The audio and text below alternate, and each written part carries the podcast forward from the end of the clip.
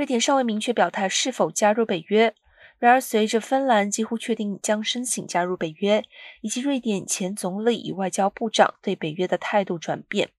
瑞典加入北约的态度越来越明显。芬兰外交部长哈维斯托、瑞典外交部长林德再度强调两国团结以及两国在国安议题上的紧密合作。